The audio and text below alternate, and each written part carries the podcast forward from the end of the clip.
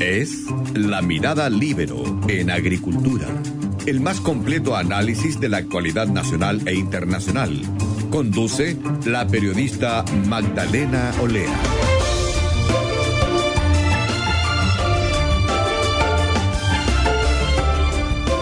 Ya estamos de vuelta con más mirada libero en agricultura. Ahora nos acompaña acá en el estudio Alberto López Hermida, doctor en comunicación pública, director de posgrado de educación continua de la Facultad de Comunicaciones de la UDD y también, por supuesto, columnista de El Libero. ¿Cómo estás? Bien, muy bien. Muchas gracias por la invitación. Muy bienvenido, muy gracias a ti. Bueno, ayer fue esta primera noche del Festival de Viña. Y aunque el ingreso a la Quinta eh, Vergara se desarrolló bajo relativa o cierta calma, en los alrededores no fue así. Hubo enfrentamientos, eh, había, bueno, estaban los manifestantes, tiraron piedras. Los hechos más graves, de hecho, ocurrieron en el, en el Hotel O'Higgins. Eh, se incendiaron autos. Quiero preguntarte a ti cómo viste esta primera noche del festival y también eh, no solo a los incidentes de violencia, sino también me refiero a la, actuación que tuvo, por ejemplo, Stefan Kramer y, y, Capó y Ricky Martin. Sí. Bueno, yo no, soy periodista de espectáculos, pero eh, era bastante previsible lo de la violencia, ¿no? Eh, yo escribí en el Libro precisamente una columna en diciembre. Mm argumentando precisamente que el tema de la violencia no iba a ser nada extraño que ocurriera. Eh, si efectivamente el festival propiamente tal resultó como espectáculo, eh, no se escuchó ningún tipo de grito desde la gradería, etcétera, eso perfectamente puede ser manejado, no estoy diciendo que manipulen, pero puede ser manejado por, por el audio en, las señales de televisión. Sin embargo, toda la violencia que hubo alrededor eh, era previsible Ahí yo en esa columna sostuvo que el, sostengo que el responsable, la responsable es la alcaldesa por no haber suspendido. Yo soy de la idea de que el festival debería haberse suspendido. ¿Tú crees que fue un error hacer el festival este año? O sea, porque, a ver, es un escenario, efectivamente es el escenario musical más grande de Latinoamérica, eh, al menos todo el periodismo de espectáculo de Latinoamérica está con los ojos en Chile, en Viña, puntualmente estos días. Entonces, claramente es una eh, vitrina bastante importante para las demandas sociales, eh, si es que es eso lo que se busca con la violencia. Eh, entonces, claramente no era no es raro que, ocurriera lo que lo que ocurrió ayer y tampoco sería raro pensar que ayer habiendo sido domingo hoy lunes la violencia vuelva y sea incluso mayor ¿Tú crees que se va a ir repitiendo jornada a jornada? Sin duda, no. O sea, que se va a repetir sin duda. ¿Y podría empeorar? En materia de intensidad yo creo que puede empeorar no sería raro, o sea, estamos en días de semana, día lunes, eh, hoy está Mon Laferte, sí. Eh, entonces claramente, no sé, yo, yo, no me extrañaría que hoy fuera más violento. De hecho, hay mucha expectación por lo que puede ocurrir, sobre todo hoy, por la actuación de Mon Laferte. En el escenario, claro. En el escenario, porque ella ha tenido un alto activismo social y político desde el inicio de las movilizaciones. ¿Tú, ¿Eso también es complicado para hoy día? Sí, claramente lo que pase de arriba del escenario hoy, a diferencia. Bueno, ayer había expectación por lo que dijera Stefan Kramer. Eh, Ricky Martin se sabía que, pero algo aclaró durante su conferencia de prensa diciendo que él no venía a dar homilías, sino que venía a, que la gente pasara una hora y media, una hora cuarenta bien. Eh, pero, pero claro, Mon Laferte otra cosa, ¿no? O sea, ella ya se ha manifestado sobre las movilizaciones. Eh, su última canción es claramente incentiva a la movilización eh, con un lenguaje a mi entender bastante violento, entonces ya con el hecho de que toque esa canción ya es suficiente eh, motivo para, para calentar los ánimos. Además los animadores dijeron y los organizadores del evento que no iba a haber censura de ningún tipo a los artistas. ¿Eso te parece bien? Eh, sí, no, desde luego. Está bien que no, que no exista esa censura. O sea, si vas a hacer el festival, desde luego no puede haber pauta menos para, para el humor, digamos, más allá de las pautas básicas de no burlarse de, no sé, de las minorías, etcétera, que eso que ese otro tema complicado, ¿no? Lo que vaya a pasar con Beloni, eh, creo que mañana actúa él. Eh, eso también va a ser complicado. Ya él tuvo una reacción ayer en redes sociales que no fue nada favorable respecto a lo que pueda pasar con él cuando actúe, cuando se suba al escenario.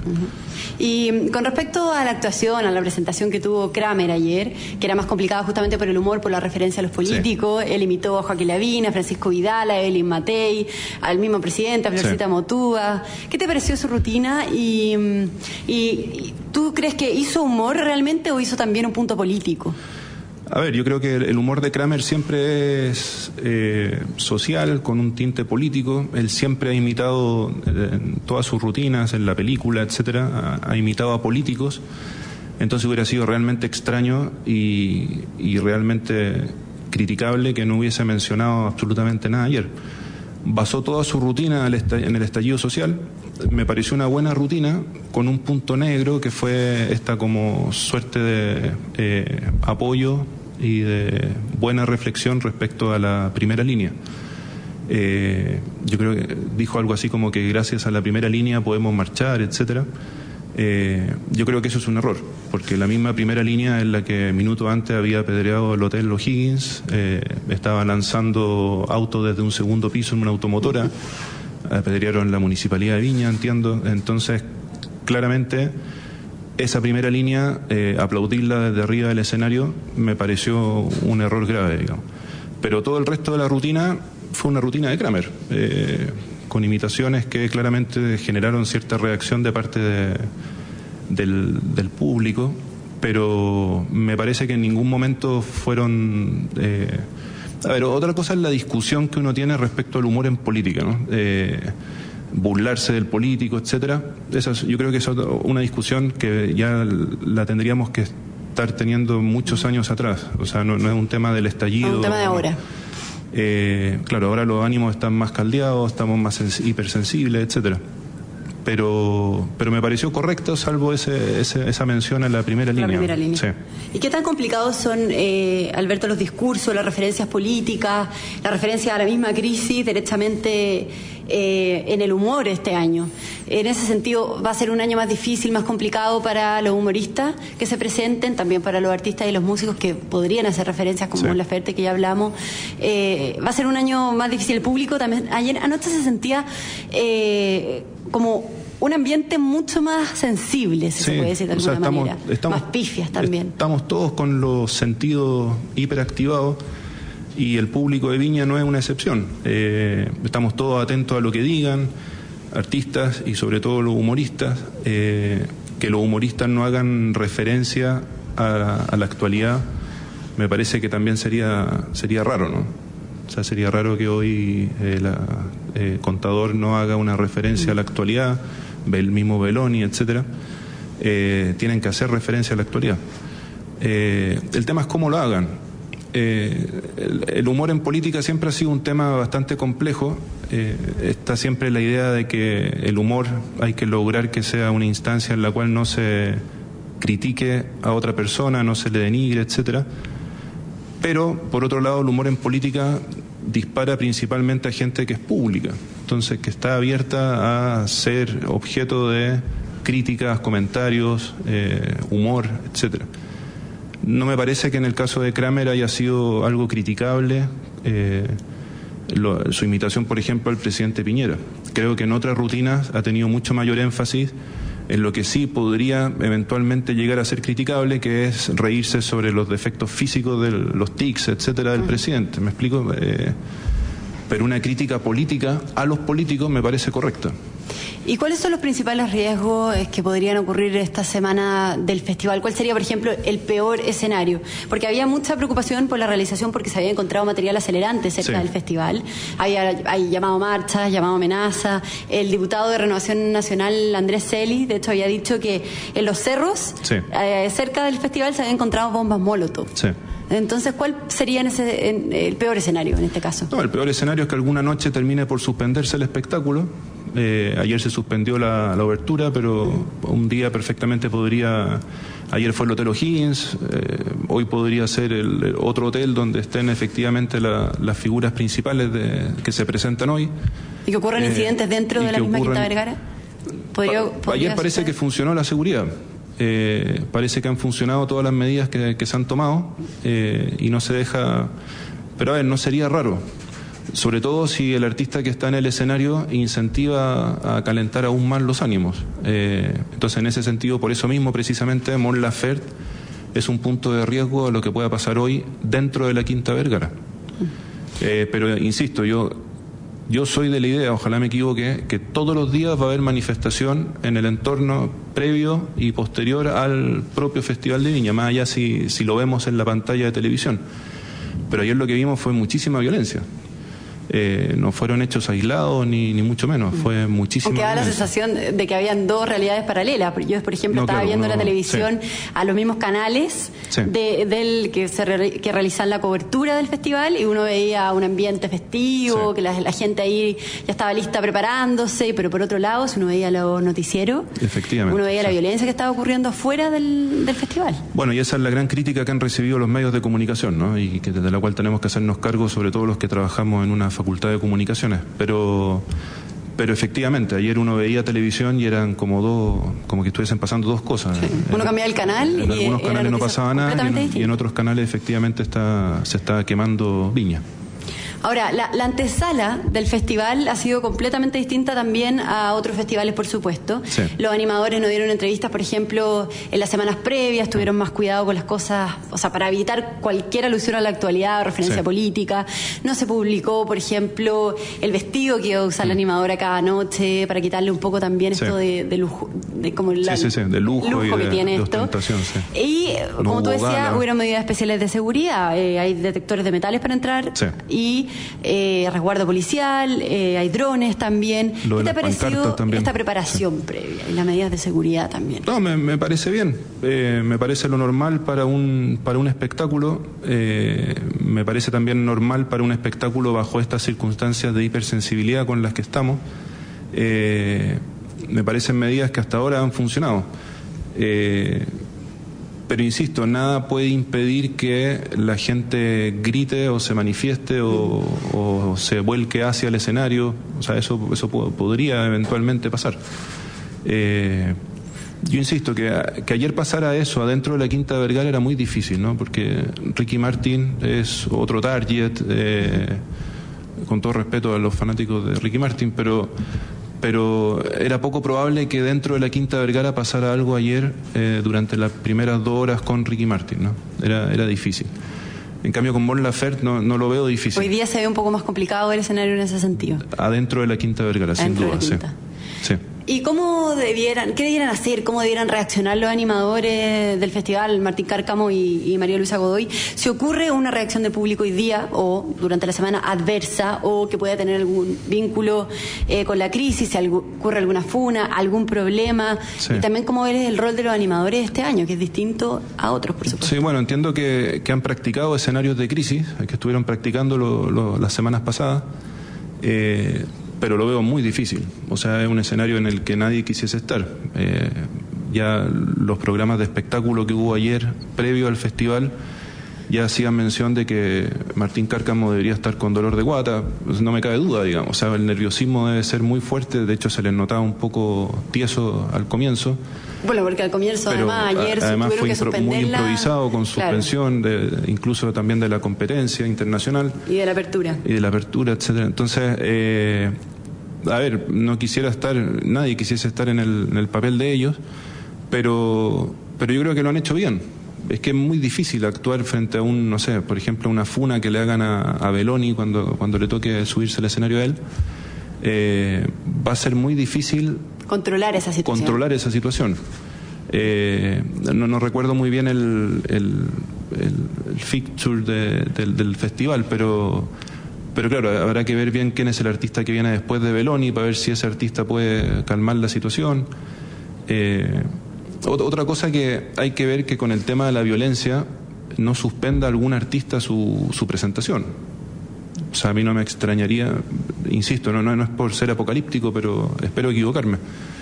Eh, pero no me extrañaría que, no sé, Maroon 5 diga, oye, me bajo. Me bajo. Miren lo que está pasando todos los días. En, o sea, depende que vean sus su, agentes, pero no me extrañaría que algún artista cancele si es que este tema, este clima de violencia continúa o se incrementa como podría pasar hoy.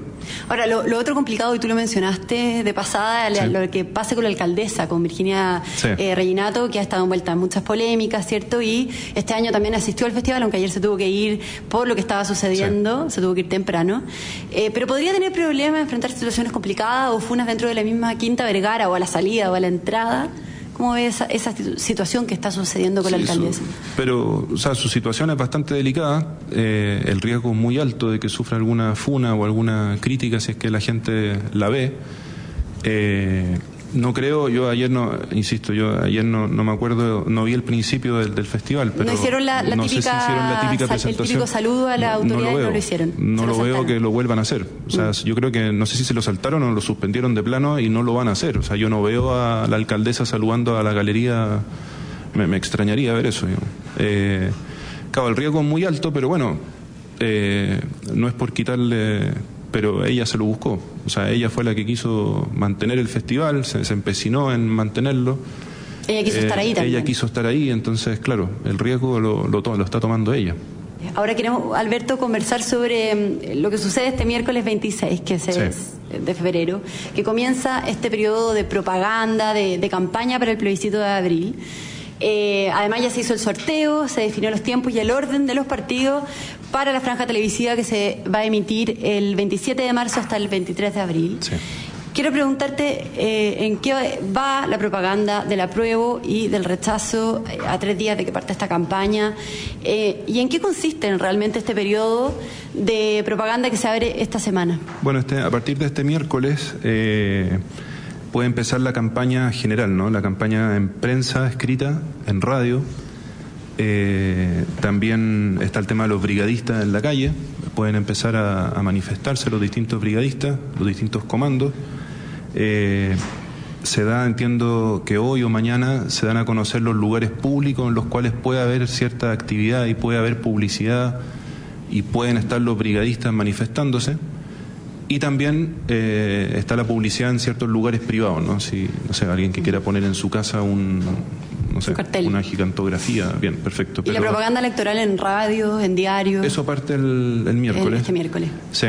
Eh, claro, a mí lo, que me, me, llama la atención es que por primera vez, bueno, tenemos poca experiencia en plebiscito, o sea, la, anterior es del, el del 88, pero pero claro, en el clima de violencia en el que estamos va a ser interesante, eh, nuevamente ojalá me equivoque, eh, cómo se van a manifestar, por ejemplo, o sea, si siempre hay cierto grado de violencia entre los brigadistas, imagínate ahora, eh, lo que puede pasar entre brigadistas de dos opciones en la calle. entonces va a ser interesante también el tema de la publicidad, el tema de la, publicidad en radio, en, televisión, en, en, prensa escrita eso va, a ser, me parece que va a ser bastante, bastante interesante. Eh, y además, eh, estando tan fragmentados los dos comandos, ¿no? Eh, están fragmentados, a ver, porque el 88 la gran diferencia es que habiendo muchas posturas, se lograron poner de acuerdo bastante. y al final era sí, no. Y era bastante claro quién era la contraparte. En cambio ahora hay bastantes opciones, hay partidos que están en ambas opciones incluso. Eh, entonces está mucho. va a ser algo raro también. Claro, es una campaña bastante fragmentada. Por ejemplo, Renovación Nacional tiene eh, un, o sea, un espacio en el apruebo y en el, rechazo. El Partido Republicano está también en, en, Asamblea Mixta y en Asamblea Constituyente, o sea, está, están presentes en, las distintas opciones. Eh, y, y nada, me parece que va a ser bastante interesante. La franja, eh, hay algunos que, han hablado un poco en contra de la franja en el sentido de que la televisión ya no es tan importante, etcétera. Pero me parece que la franja sigue siendo muy importante, quizás no, lo, clave que era hace varios años atrás, pero sigue siendo un tema interesante en cuanto... ¿Qué valor eh, tiene la franja? La franja tiene un valor informativo, la gente se puede informar. Ahora que vivimos en el mundo de las fake news, eh, sabemos que, por ejemplo, la franja eh, nos va a informar, esperemos, nos va a informar con, con certeza lo que significan las distintas opciones.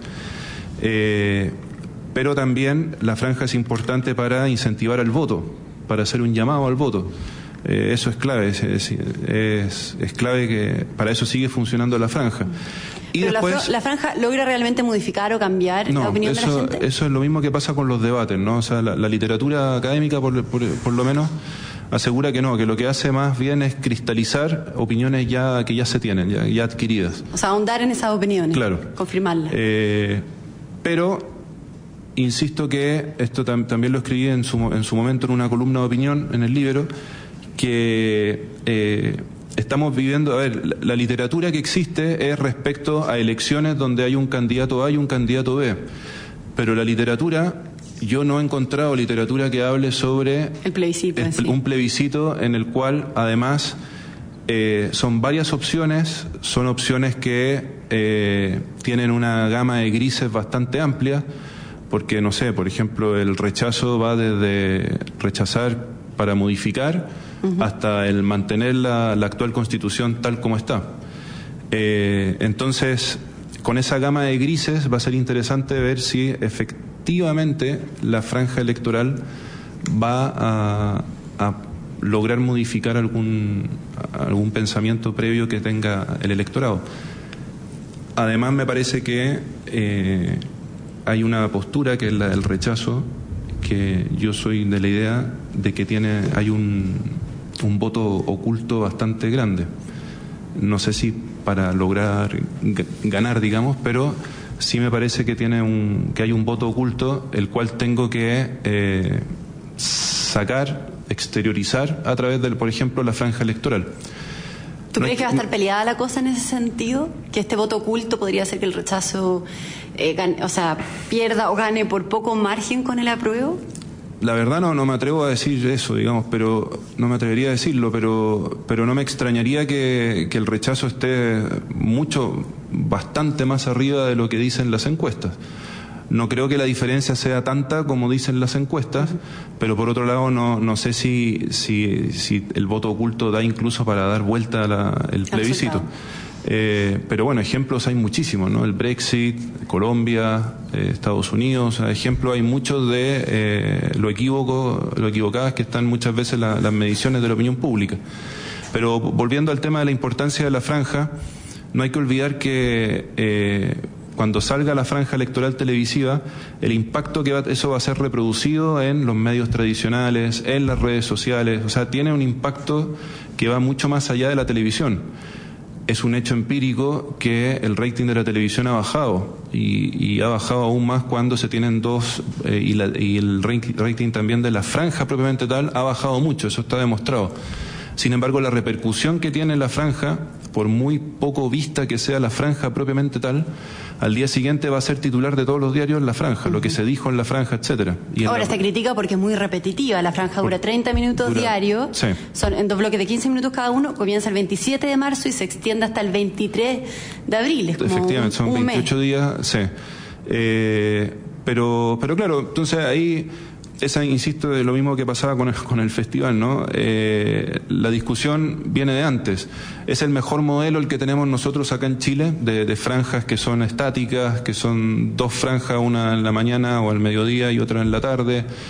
Eh, antes se hablaba de que esta franja es en horario prime, pero yo no sé si ya sigue existiendo ese horario prime. Eh, entonces quizás convenga ir estudiando eh, otro modelo de propaganda, como puede ser uno más próximo a la propaganda comercial, ¿no? O sea, que sean distintas franjas a lo largo del día más cortas, eh, pero eso también tiene un riesgo, ¿no? Porque al final si, si te acercas al modelo comercial, como puede pasar en Estados Unidos, finalmente el candidato con más recursos es el que más publicidad tiene que no es lo que ocurre ahora en Chile. En Chile está, bueno, es proporcional en las parlamentarias y en las de alcalde, pero en las presidenciales todos tienen la misma cantidad de, tiempo.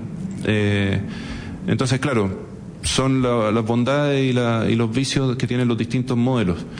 Eh, pero insisto, ya, ya que estamos en este modelo y van a ser dos bloques de 15 minutos, insisto, yo creo que no van a ser muy vistas, no van a tener buen rating, sin embargo, van a tener una caja de resonancia muy grande en los medios de comunicación tradicionales, o sea, eso es un hecho.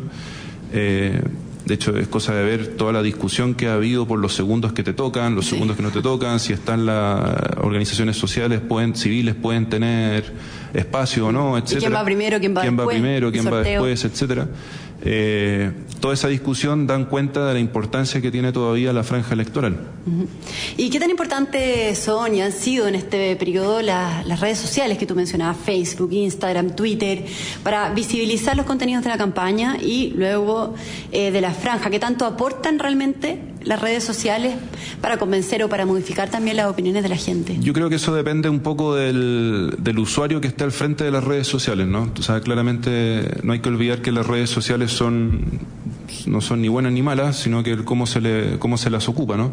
Eh, claro, eh, son hay mucha campaña de desinformación, hay mucho terror en, en dando vuelta en redes sociales pero depende de la educación, que eso es una cosa que también habría que empezar a, a- a practicar, es la educación que uno tenga frente a las redes sociales, cómo saber discriminar una información buena de una que viene de, de vaya a saber uno Una de, fake news. de dónde, una fake news. Bueno, de hecho Facebook está haciendo un trabajo justamente para combatir Claro. la, la desinformación y... Pero la claro, lo, lo lo que puede hacer Facebook es perseguir eh, en, de buena, de- en buena lid, digamos, pero perseguir un poco la- las fake news que se vayan publicando, eh, la visita de, lo- de los encargados de Facebook, entiendo que la semana pasada, para hablar sobre, sí, se- reunieron con los partidos para que los partidos no publiquen este tipo de información falsa.